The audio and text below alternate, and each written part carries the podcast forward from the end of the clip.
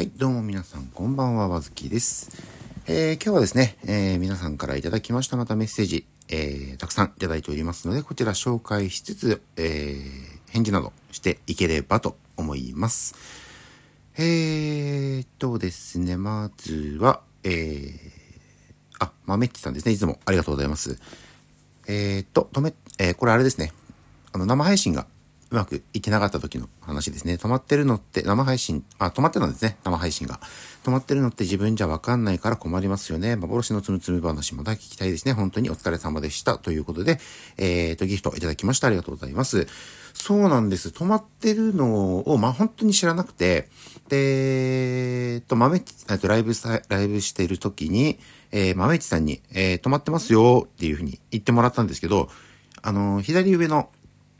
ライブ中の左上の数字は普通に動いてるし、で、えっと、聞いてる人も、の表示も確かあったんですよね。リアルタイムの。があったんで、で、タイマーも動いてるから、まあ普通に言ってんだろうなと思って、うんと、アーカイブの方を終わってから聞いてみたらなんか、なんかループしたり、なんか最後の方なんかおかしくなってたりしてたんで、とりあえずは消したんですけども、これ自分で全く言わないと本当にわからなかったんで、豆っちさん本当にありがとうございました。で、えー、取り直しまして、第2、第3、えっ、ー、と、まあ、2、えっ、ー、と、そうですね、すぐに取り直し、取り直しというか、もう一回取って、っていう感じにはなったので、えー、助かりました。ありがとうございます。はい。えー、と、続きまして、ラジオネーム、いきちゃんさんですね。ありがとうございます。えーと、これはダイエットの話をした時ですかね。えー、わずきさんすごいな、食事量少なくて体調変わらないの強すぎますね。えー、自分は身長165で体重を75から65にしましたが、標準体重を維持するのすらフラフラになってしまいますよ。えー、最低限のスタイル維持も体重を崩すし、崩す人は崩しますからね。強い体を尊敬します。またアーカイブ見ます。お疲れ様でした。ということで、えー、ギフトもいただきました。ありがとうございます。えー、っと、そうですね。本当に自分やったのがもう、2、3年前かな ?3 年前、2、3、2年前じゃないかな。その、前の職場の時だったから2、3年前ぐらいか。だと思うんですけど、本当に、えっ、と、特に、辛いとか、あの、禁断症状、あの、うわーあれ食べて、な、いや、食べたいなとは思うんですけど、食べるまでにはいかなかったですね。例えばパンとか、えー、パス、まあ麺類好きなんでパスタとかラーメンとか、そういうのを、うわー食いてえなって思うんだけれども、実際には食べてない、食べてなかったですね。うん、そんなに、ば、あの、バカみたいには。で、特に、本当にパスタ、あ、まあ、麺類は、えっと、食べたのは蕎麦ですね。で、うどんとかパ、パスタとか、あの、ラーメンとかよりは、蕎麦はまだいいというか、いう感じがあったので、うんと、それを食べてましたか。蕎麦はまあ食べてましたね。うん。で、あとはまあご飯も、えっと、普通にご飯、茶碗の半分の半分くらい。まあ3口ぐらいですかね。3口、4口、4口って言うと半分くらいか。そんなにはなかったんで、まあ3口ぐらいですかね。を、まあ食べると。で、夕食のおかずは普通に食べると。で、野菜必ず食べるという感じの生活をずっとして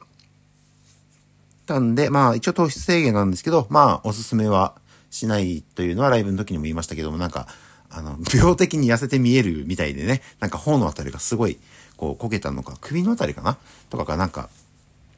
こう、細くなったのを心配されましてね、隣近所の店のおみ、自分の店の隣近所の人に心配されまして、大丈夫みたいなこと言われた時があったんで、ちょっとあの、いい痩せ方ではなかったのかなというふうに思いますけども。でも確かに本当にあの、フラフラになったりとかは何もなかったんで、強い体なんすかね？あ、で、強い体の話をするとですね、あのー、えっと、生まれて多分この方、風邪を多分ひいたことがないという、ないって言うとちょっとあれな、まあ、ちっちゃい頃はわかんないですけど、もしかしたらあったかもしれないんですけど、あの、自我に目覚めた時、自我に目覚め、えっと、自分のこう気づいた時には、熱を出した、熱出ないんですよ。37度超えた記憶がなくて、で、なんか鼻水とか出るなとかは全然あるんですね。あの冬場とか寒いなとかっていうので、鼻水出てなんか寒いかなとか、ちょっとゾクゾクするなぐらいはあるんですけど、熱測っても絶対に、ほぼ36度5分以下とか、7度になって超えた覚えないですもんね。うん。8度、9、8、まあ9なんてとんでもない話ですけど、8度すらないですもん。7度の微熱とかもほぼないかなっていうぐらいなんで、よっぽど強いのかもしれないです。で、ただ、あの、えっと、アレルギー性の鼻炎は持ってるんで、あの、なんか前にも話したような気するんですけど、なんか掃除するときはもう完全装備で、マスクだけじゃダメです。鼻に線も、鼻線、鼻線っていうのかな？鼻に線とかして、その上でマスクとかもして、っていうぐらいじゃないと、ちょっとした埃ももうダメだ、ダメっていうか、あの、くしゃみと鼻水と、えー、くしゃみ、鼻水、鼻詰まりと涙目と、がすごいんで、こればっかりは、あの、どうしても無理ですけど、それ、まあね、強い体ではあるのかなと。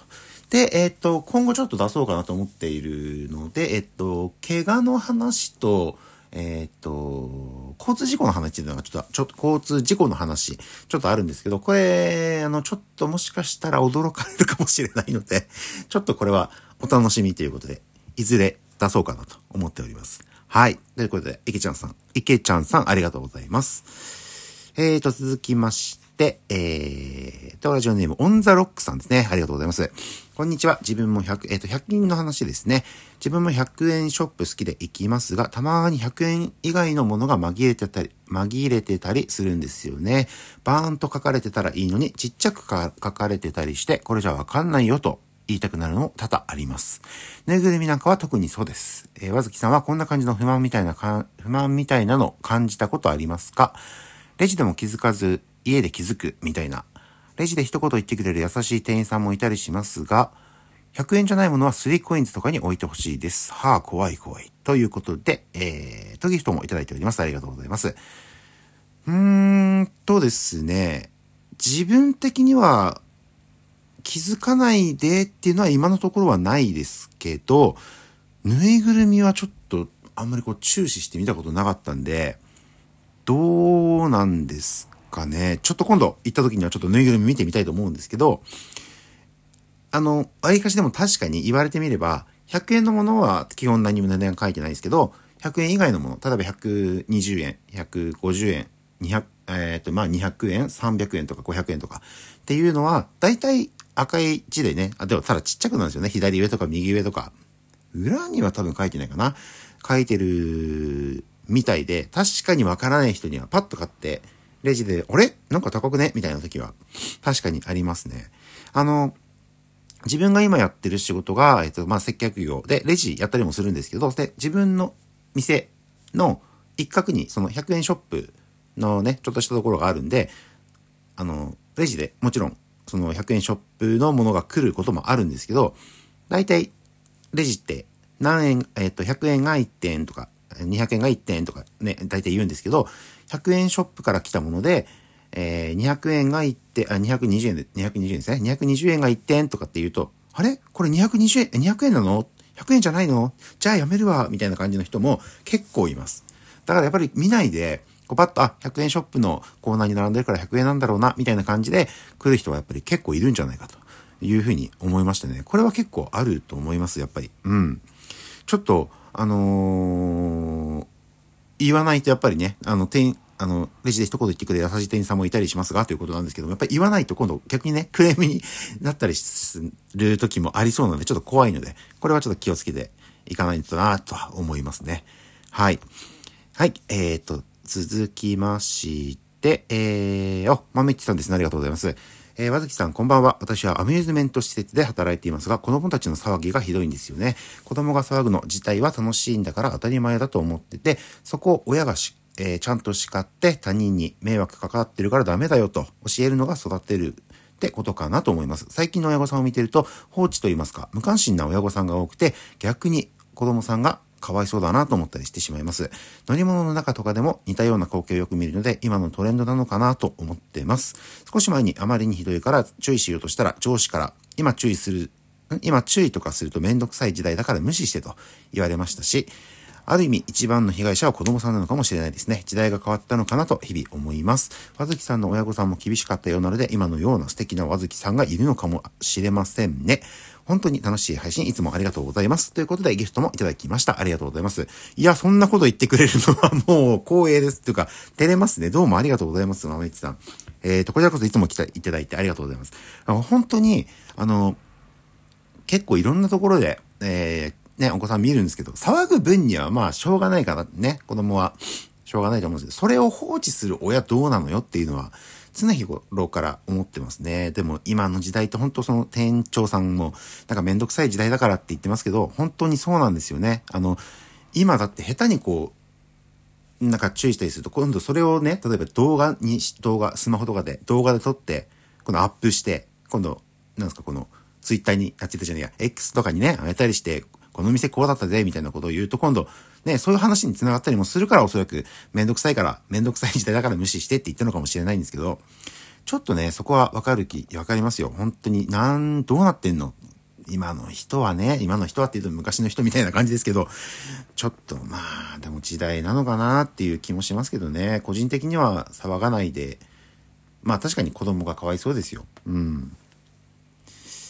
まあ、どうしようもないっちゃ、ちょっとあれですけど、もうちょっとなんとかしてほしいですよね、正直。うん。というか、この素敵な、今のような素敵な和月さんがいるかもしれませんね。読みながら照れてしまいましたね。本当にありがとうございます。いや、もう自分が逆にもういつも見てもらってありがとうございます。自分ができることは一応こういう、えー、ライブじゃなくて収録とかね、ライブで、えー、聞いていただけることが、ちょっとでも恩返しになればいいなと思ってますね。はい。えー、メッセージありがとうございます。えー、よかったら今度、あの、ガラスフィルム貼りますよ。豆っちさん。はい、ありがとうございます。という感じで、えー、いただいたメッセージ紹介させていただきました。えー、今後も、えー、っと、紹介はどんどんしていきたいと思いますので、よろしくお願いします。ということで、えー、今日はこれくらいにしときます。ありがとうございました。失礼します。